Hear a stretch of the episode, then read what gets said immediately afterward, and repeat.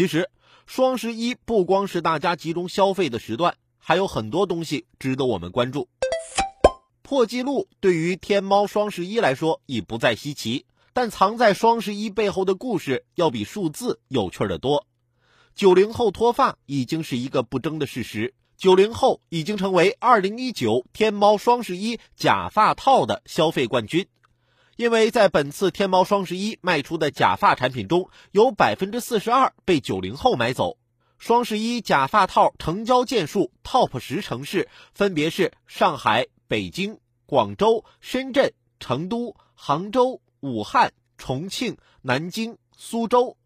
城市的经济发达程度与头发的茂密程度通常是成反比的。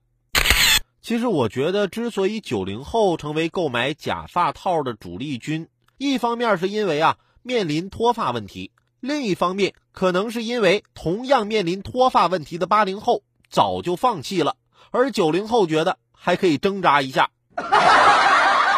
为什么不从根源上解决脱发的问题呢？